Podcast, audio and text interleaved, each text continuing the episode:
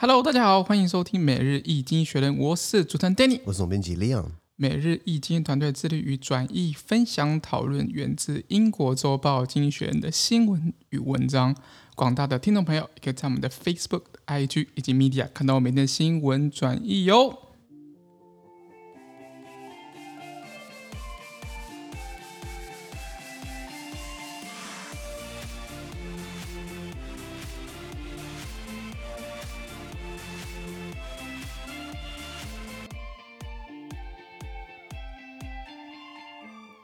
今天我们来看到从经济学院接出来的新闻，我们看到是九月十三号礼拜一的新闻，而这些新闻呢，同样存在每日经济学院的 Facebook、IG 以及 Medium 第五百九十三 po 里面哦。第一条，我们看到的是法国总统大选，梅克尔魔咒可能会再次上演。这个什么意思？这个有些 mega，因为自从梅克尔在二零零五年还是对二零零五年的时候当德国总理，与此同时呢，这段时间下来过了十六年，法国没有任何一个总统连任成功。然后这个意大利的总理一年换一个，是梅克尔怎么样？他效应太强了，他会把人家盖过去。所以会不会这一次马克龙也没办法连任成功啊？不过刚好梅克尔要离任了哦哦，所以可能马克龙就会这个这个，因为德国是九月二十六号下礼拜天办大选，是的。那所以呃，法国总统大选是明年要选嘛，对不对？就可能马克龙可能会连任成功，刚好打破梅克尔魔咒。没错，来原文是这样子啊。Anne Hidalgo, Paris socialist mayor, declared her candidacy in France presidential elections in 2022.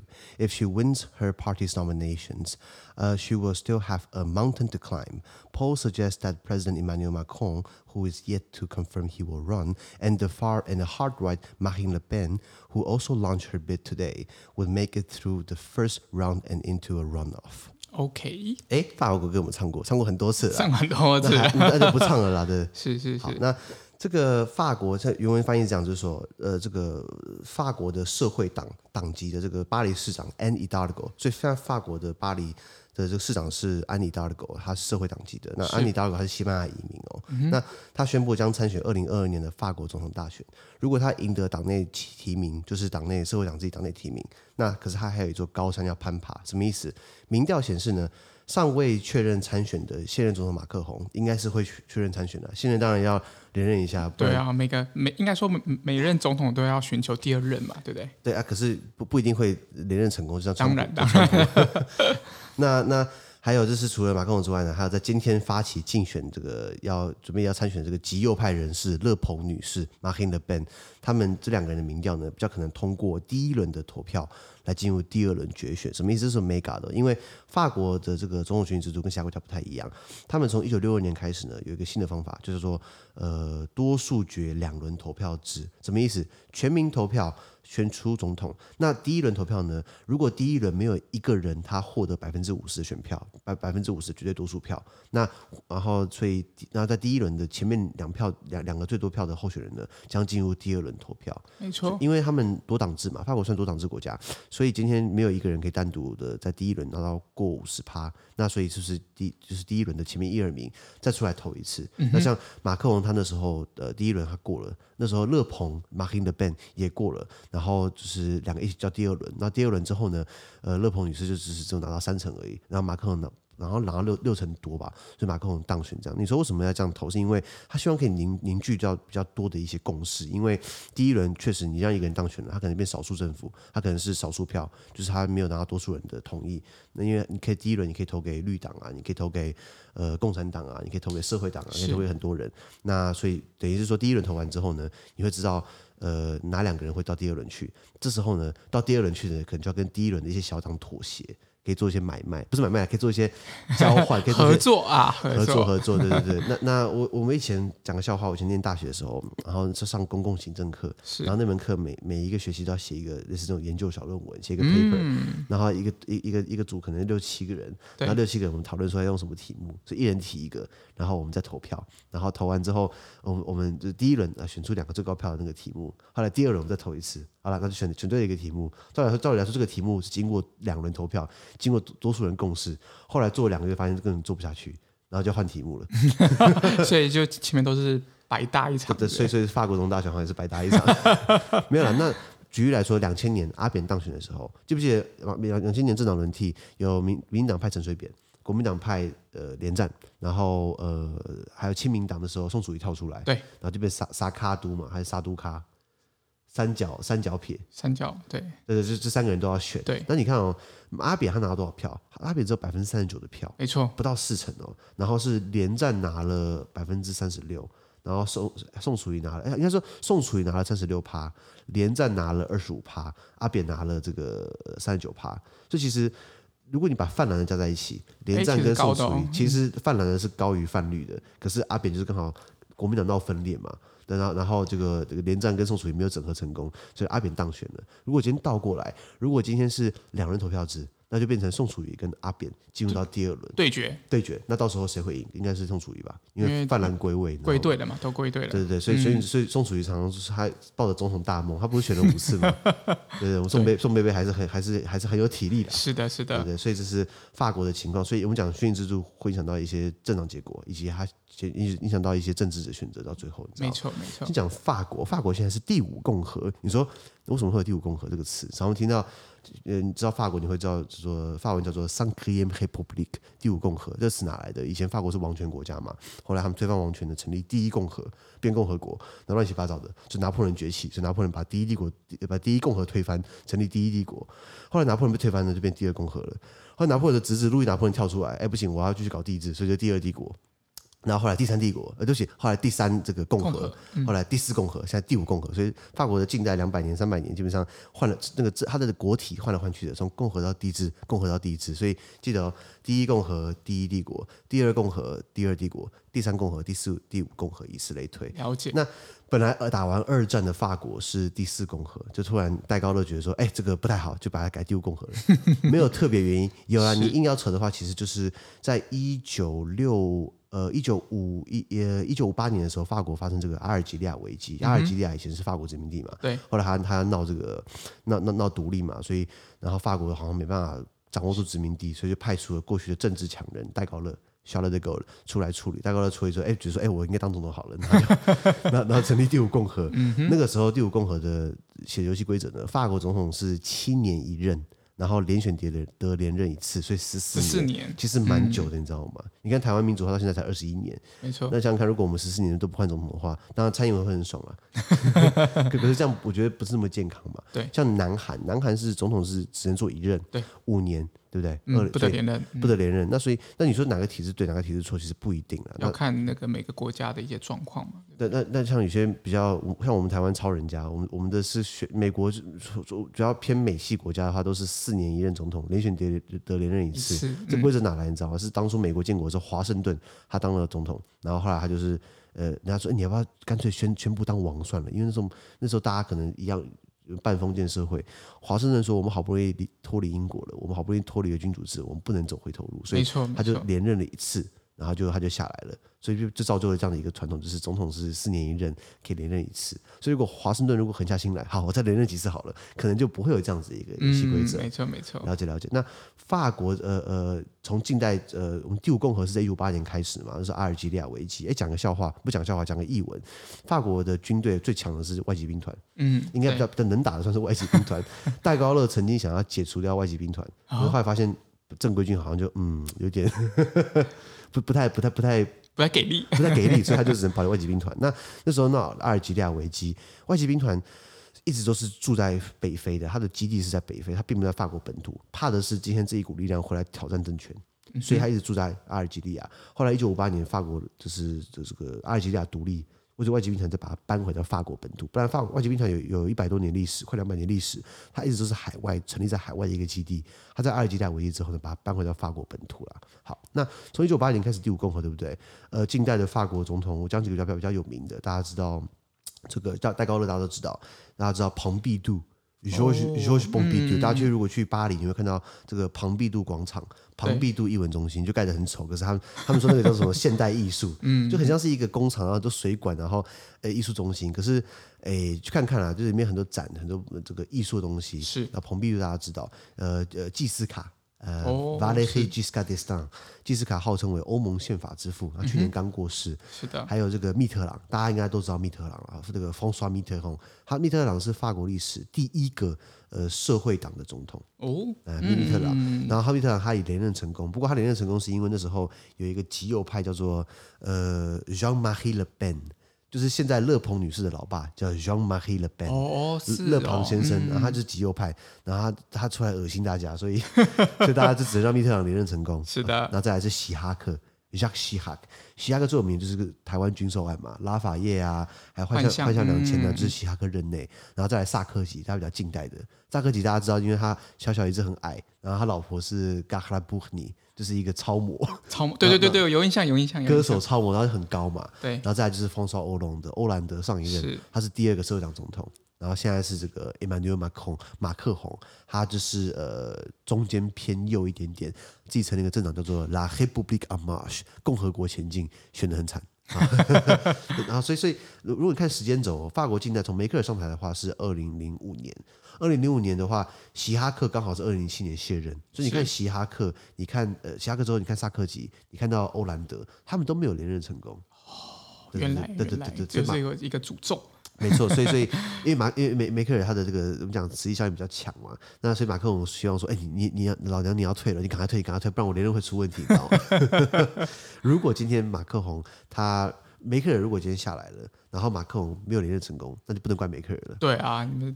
都怪给别人，这样子，这样子不仗义。可是如果今天梅克尔下来了，马克龙连任成功，就代表梅克尔诅咒是真的，是真的，坐实了这个这个 坐实了这样的一个诅咒。对，那讲到法国哈，它是多党制国家，就是没有一个政党可以单独取得政权，它必须跟其他政党共组了这个联合政府。那比较来说，法国都是有两个比较稳定的政党组成执政联盟。左派的话，包含这个法国共产党、对绿党或是社会党。哎，讲个译文哦，你知道我以前在法国念书的时候，我加入法国共产党学生会哦，要去去去练法文，你知道吗？嗯、他们这里面的人，我跟你讲，我同那些同伴长得跟跟跟马克思跟列宁长得超像的，他们可能就有一个什么模仿效应吧，我想，那就是把他们当偶像化崇拜嘛，对对对对，对对对，然后他们这个任命我为这个法国共产党学生会台湾代表，哦，所以当时有做。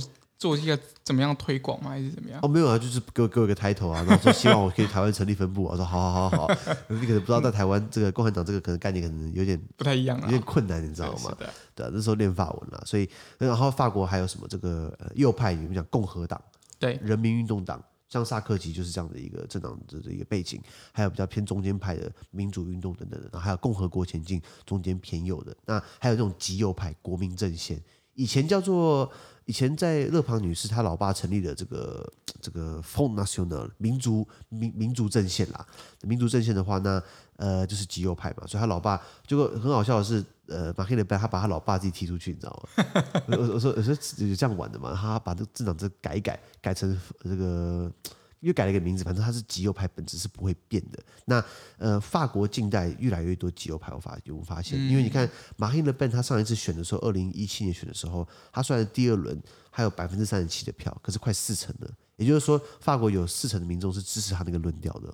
你懂，这这不是一个很好的现象。加上现在呃，英国离开欧盟了，法国是不是要担起更多责任？更多责任就包含了法国可能要出更多钱，出更多钱，然后来来迎接更多难民，是不是打到极右派的这个痛点？你知道吗？对，所以呃，法国现在是这样的一个情况。法国还很有趣的是，他们有一个传统叫做左右共治，就是我们我们英文讲的叫做 cohabitation，左右共治什么意思？就是今天你总统虽然是左派的，可是你总统在任命总理的时候，你要看一下。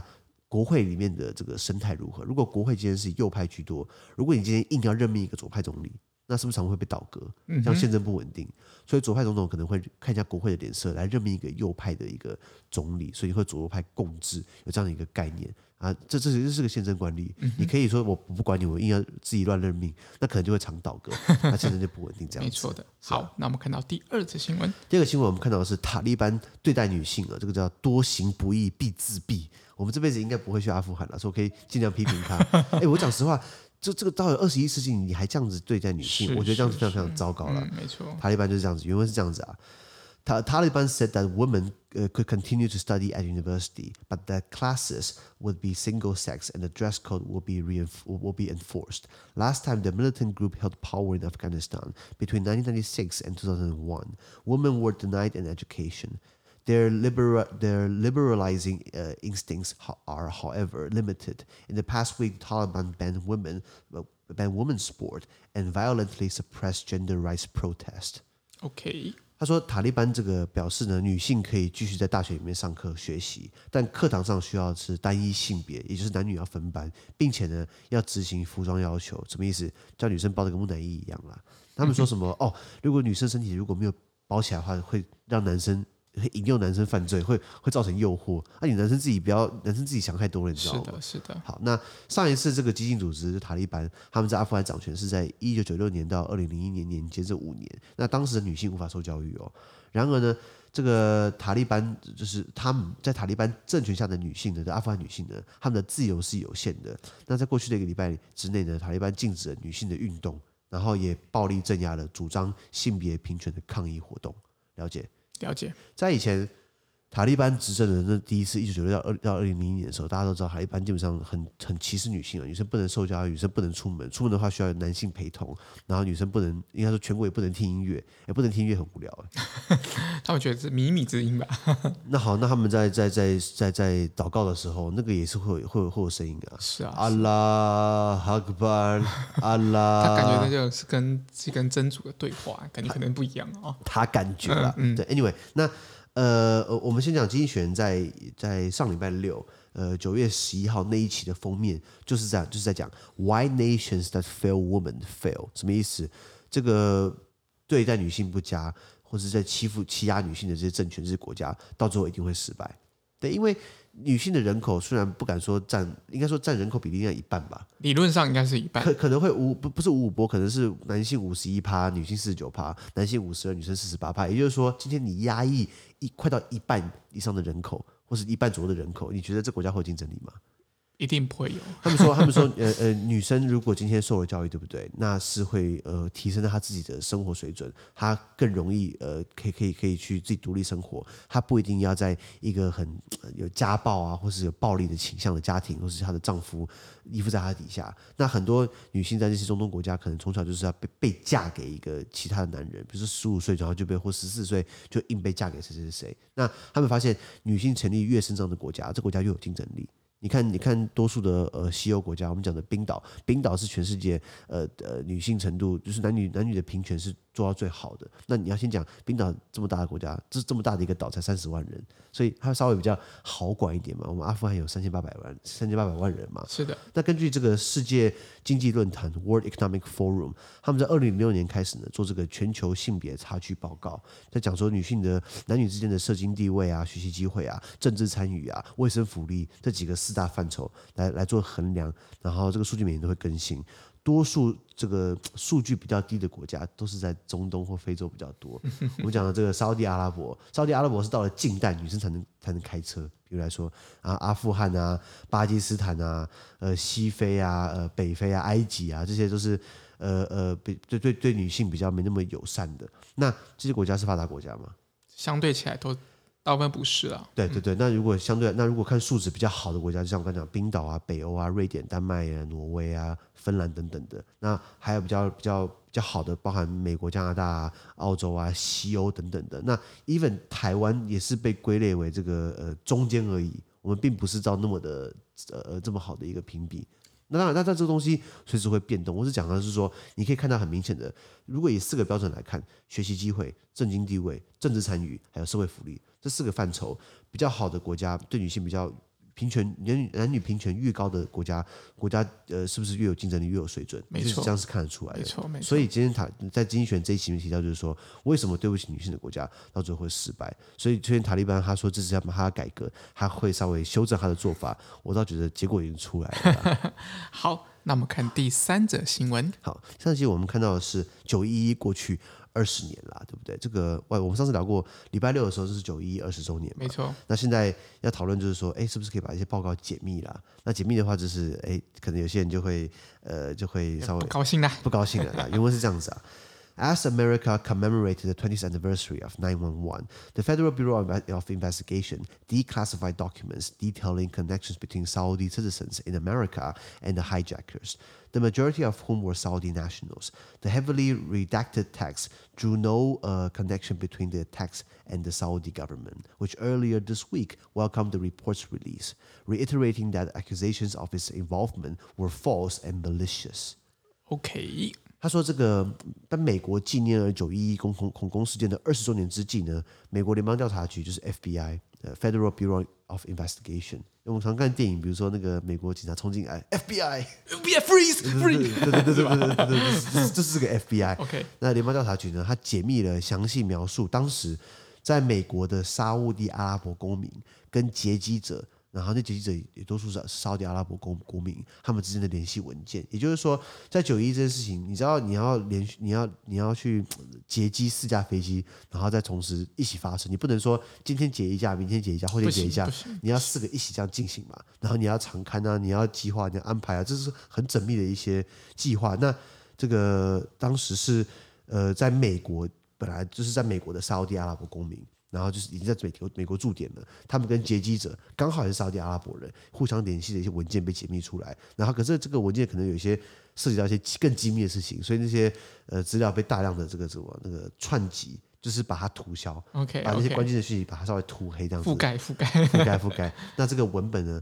那所以显示，那可是目前可以看到这个文本的，显示呢，九一一恐攻跟沙特阿拉伯政府之间没有任何关系。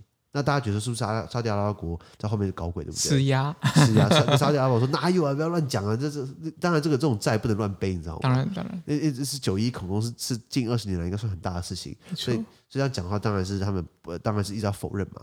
所以沙特阿拉伯他政府呢，在在解密的文件出来之前呢，他说很欢迎你们把档案给解密，因为我没什么好隐藏的，我这个怎么讲，行得直，走得正，坦荡荡。等等等，对，一路走来始终如一，对，所以所以你们解密对不对？反正反正本来就是事实嘛。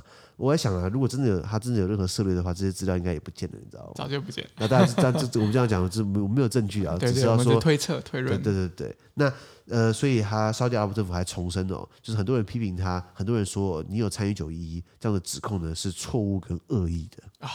对呀、啊，太坏了，坏。那先讲这个九一解密的话，呃，其实，在拜登政府他有。有有有下行政命令，就说我们要把它解密。很多家属也想要知道，因为过去二十年了，我们家人因为有些幸存者，或是有一些罹难者的家属，他们想要知道他的家人到底是为什么什么原因走的嘛？那其实呃，好几好好几任政府都说要要把它解密公开，可是一直都没有直接这么做。那所以拜登政府就说好，那二十周年这件事情，我们就把它解密开来，然后由 FBI 呃公布啊，比较呃呃呃没有什么让人家很惊艳的事情，只是重申，哎，确实不是沙乌地阿拉伯在后面。呃呃，指使的，毕竟沙特阿拉伯是美国很大的盟友，非常重要的盟友。对，然后拜登在呃在在签了行政命令呢，在六个月内要解密这个九一一。不过目前可以看得出来，就是有一些当初在沙特阿在美国的沙特阿拉伯人呢，他们是留学生。他们是来这边上学，然后顺便来这个联系做恐怖攻击的这些这些这些事情，这样子。了解，没有缺口。那那当然还有后续影响。美国因为这样成立了国土安全部，对，Department of Homeland Security。那他们说啊，国土安全部对不对？它用途很多啊，可以拿来反恐啊，可以拿来做呃监听啊，可以拿来搞国家安全啊。还有一个就是是在之前那个卡崔娜飓风。二零零五年就是卡春娜飓风，然后那是国土安全部第一次大量动员，那国土安全，我们国土被飓风给袭击了，没错，他们就把它做实施。要不要大家都知道，在阿扁时代，台湾也成立一个国土安全办公室，哦，可预算变得很少了，这是一个让它可以维持这样，维持这样，所以我们就是学美国，萧呃呃什么萧规随和不是萧规曹举，对，萧规随便来，反正懂意思，大概大概是这样子啊。好的，那我们看到最后一则新闻哦，核电厂在美国不给钱就捣蛋。对啊，核电厂这个核电核能，其实呃，经济学人写过核能哦。经济学人说核能很好，经济学人是融合的。经济学人说我们应该大量使用核能，核能可以减碳，核能便宜，核能都很好。然后他支持核能，不过呢，有一个但书，要安全的核能。那问题是但书，这是但书很大的一个但书。这个应该目前应该没有任何一个国家或厂商可以担保保证自己的核电厂是不会有问题的。没错，所以经济学它是大大力融合，但是就是要安全核能。那那我觉得讲干话嘛，没有人去把它。这感觉有点抵触啦，就是整个这个拥核的这样概念。嗯，没错没错。不过原文是这样子啊。Lawmakers in Illinois, America's fourth largest coal mining state, aim to decarbonize the electricity grid by 2050. That strengthens the, the hand of Exelon, an energy firm that has threatened to shut two uneconomic nuclear power facilities, one today and another in November, unless it got unless it got a bailout. Between them, the plant supplies 30% of the state's uh, carbon free energy. Keen to realize their green ambitions, lawmakers decided that they could uh, ill afford to see them close. They will probably cough up 694 million US dollar in subsidies to keep them humming. Uh, bailouts like Exelon's are not uncommon, but America is moving away from nuclear power. Though it is good for the planet, investors prefer cheap and abundant natural gas. In America, only one reactor has come online in 25 years. 21 are being decommissioned. Nuclear power's uh, share of electricity generation is projected to fall from, from 20% today to 12% by 2050. America, it seems, will have a look elsewhere to achieve its net zero goals. OK，他说，美国的第四大的煤矿州叫做伊利诺州，那伊利诺州最有名的应该是芝加哥，芝加哥就在伊利诺州。OK，可它的首府是在 Springfield 春田市。美国很多这个州的这个大城市都不是它的首府，比如说 我们讲加州有这个 San Francisco 旧金山。啊，好，这个洛杉矶 Los Angeles，对不起，这两个都不是加州首府，加州首府叫做 Sacramento。我说啊，啥啥 Sacramento 是加州首府，可是大城偏偏是 Los Angeles 或是这个是是这个这个 San Francisco，不过也好了，避免避免大家都往大城跑嘛。对，这种感觉像政经分离哦。没错没错，那像比如说纽约州，纽约州的首府并不是纽约，是 Albany，爱巴尼，好像比较少人听，好像比较少听到。对对对，这为什么不是 New York？哎，New York 是很挤了，很挤很挤，不要往那边跑了，你知道吗？所以在伊利诺州呢，它的州议员们呢，希望呢，在二零五零年实现这个电电力网无碳化，也就是说，我希望我们的电网，我们的电呢，它的产生并不会有碳碳排这样子。对，就就上半我们聊到过，拜登现在在。大量搞这个风太阳能、太阳能跟风力发电。嗯、他们说，美国到了二零四零年、二零五零年，要有六十帕的这个，还是四十帕的这个电是风能还是什么的？太阳能。对啊，啊，太阳能啊，现在是三帕，所以它它再过十三年，它还要涨十三倍，对，一年要涨一倍，那那这就是很大一笔钱嘛，非常大的一笔钱。那美国现在各个地方都希望可以无碳化，那这个一举增加了能源公司 Exelon 的筹码。为什么呢？因为 Exelon 它威胁哦，除非你给我纾困，不然在今天以及今年十一十一月，它要关闭掉两座没赚头、没赚钱的核电厂。OK，那这两座核电厂呢，提供了这个伊利诺州百分之三十的无碳能源，因为通常。呃，核核这个核电厂应该是不不排碳的啦，它会它会产生更可怕的叫做辐射那个那个燃燃料棒，对，对，对，如果弄不好的话，核废料核废料，可是它至少不会有这个这个碳排嘛。碳排，嗯。那这两座核电厂提供了伊利诺州百分之三十的这个无碳能源的，所以这个由于他们一些议员呢，希望可以实践绿能的这个这个抱负呢，还是还是还是在的，所以也不能。眼睁睁看着 X 龙倒闭，所以州议员们可能会通过一个这个纾困，给他们六点九四亿美元的补贴，来维持这个核电厂的运作。啊，不过其实呢，像是 X 龙这样的纾困并不并不罕见，因为美国现在呃正在慢慢的想要远离掉核电。那尽管核电对地球呃有好处，经济学说到啊，但是投资人们更希望廉价且充沛的天然气。什么意思？就是说很多核电厂因为拿不到补助了，大家把钱都花去做永续经营，做风力发电，做太阳能，所以本来是给核电厂的补贴，慢慢越来越少。那像一一的时候，我们看到 Exelon，他就说：“你给我六点九四亿美元，不然我就不玩了。我不玩的话，对不对？你就一点绿能都没有了，就没办法转型嘛。所以，呃，这样听起来可能是好的。不过呢，投资人们比较希望希望说，我们今天投资在这个能源，对不对？我们希望廉价又充沛天然气。”所以投资们想要觉得说，哎，为了地球的我尽一份心力，我的钱要投在呃天然气，投在这个风力，投入在太阳能，我不要投，我不要投在核电厂。是的。不过经济学其实是支持核电厂的。了解。在美国呢，这二十五年来呢，只有一座核反应炉上线启用，与此同时呢，有二十一座慢慢的除役。所以基本上总归来说，趋势呢，你会越来越少核电厂嘛，对不对？对。以前在一九七八零年代的时候，核电厂是是风行诶。便宜永续，便宜永续，取之不尽，用之不竭，然后大量的这个核能，就大家觉得哦，这是以后的趋势。他们那时候还不知道这个这个辐射的问题，后来爆发了这个车诺比事件嘛，在现今乌克兰境内的这苏联时代，车诺比爆发，它那个核的那个粒子是飘到了瑞典，飘到了邻邻国，他们侦测为什么我们这边的云会有辐射？本来以为是哪里的出问题，后来发现是乌克兰境内的一个那个核电厂爆炸。Anyway，那呃呃，所以那时候大家对于核电厂是呃欢迎它的，可是这二十五年来只增加了一座上线启用，二十一座被除役了。那到了二零五零年呢，核电厂的总发电量的占比呢，将预计从现行的二十趴下降到十二趴。比如说，现在我们觉得说，哎，现在美国百分之二十的电力是靠核电厂，可到了二零五零年的时候会到百分之十二左右。美国似乎必须另寻他处来实现它净碳排的这个这个目标了。是的，那因为美国跟中国加起来应该全世界最大的排放国嘛。没错，他们两个，他们按不，我我们这边省半天，可是他们都不省的话，那那没搞头，你知道吗？对对，白搭一场。没错，没错。那在以美国来说好了，美美国的这个这个，现在刚刚讲到，它是占百分之呃二十的这个。总总电力嘛，那美国那个有个叫核能管理委员会，他们希望就是到了在在现在开始慢慢的把一些核电厂给除役掉，现在不鼓励增加新的。那从一九七七年以来哦的核电厂的这个新核能反应炉也没有特别的技术性突破，也就是说，我们现在盖的核电厂对不对？也是在用一九七七年那个时候的设计的设计跟技术，这东西没什么太复杂，它只要不要爆就好了。对对对对对对对对。那比如说像你看那个 HBO 系列叫做 Chernobyl 车诺比核灾，那那个就提到就是苏联设计的那一款核电厂叫什么马克三八，我不知道，反正就是那一款核反应炉还有先天上的劣势。就那时候，苏联境内除了车诺比之外，还有另外三十八座类似架构设计出来的核电厂，了解吼？所以，所以，所以有人说车诺比事件是压垮苏联最后一根稻草，因为一九八九年核车诺比爆炸，一九八七年，后来一九九零年、九一年苏联垮台嘛，因为他们为了要救车诺比这件事情，砸了大量的人力、物力跟所有的资源往里面丢进去，你知道吗？而且。呃呃，如果不丢的话，如果那个那个核反应的那个水，如果渗透到地下水，对不对？是整个区域五千万人的那个生计都泡汤了，你知道吗？辐射为什么可怕？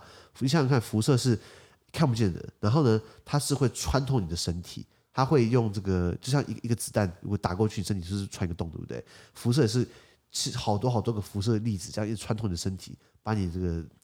身体这细胞们，嗯，细胞器官，嗯，没错，把它全部摧毁掉。那呃，所以为什么呃，然后再来用来用用来这个量测量辐射反应的，差不多是用单位叫伦琴，那个伦琴，我记得人体可以承受的是三到一一到三个轮琴，我记得一到三是人体是稍微，当然你可能会呕吐，可能会头晕，可是还算正常的，就是可以负荷的，一到三个轮琴。你知道当初陈罗伯爆炸的时候？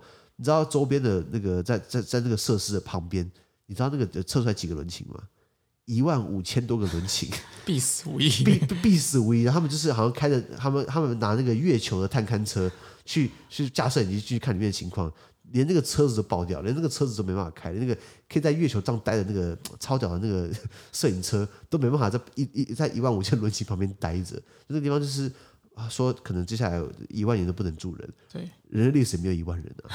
那今天怕的是它爆起来嘛？那看日本三一一海啸就是这样的一个例子嘛。虽然三一一有有一半有一些因素是因为人为的，可是不管怎么样，不管是人为还是自然灾害，它都发生了，它就是会发生。所以美国，而且再来核废料怎么处理？以前台湾多恶劣，以前台湾是应该说国民党政府多恶劣，他们是。把核废料放在绿岛上面对不对？没错。他们跟绿岛人讲说：“哦，我们要盖……没有蓝屿，蓝屿哦，蓝，对不起，蓝屿，我们要盖这什么这个罐头工厂。”那当地人当然欢迎，因为盖工厂就是有有有有工作就业，就就就业机会，就就业机会嘛。就后来他发现其实是在盖那个核废料，你知道吗？然后万一那个海水淹过来，那片海域全部都是变辐射水嘛。所以怎么处理燃料棒是个问题。那芬兰，芬兰就在它的这个国家的这个很北边。他们在一个山里面挖了一个很深很深很深很深的一个一个一个一个储存的地方，然后全部用用水泥把它封盖起来，然后所以燃料棒只要可以送到芬兰，然后帮你处理，他把它埋到地下，埋在一个山里面。然后再把它埋到地下，然后用一堆水泥把它包起来，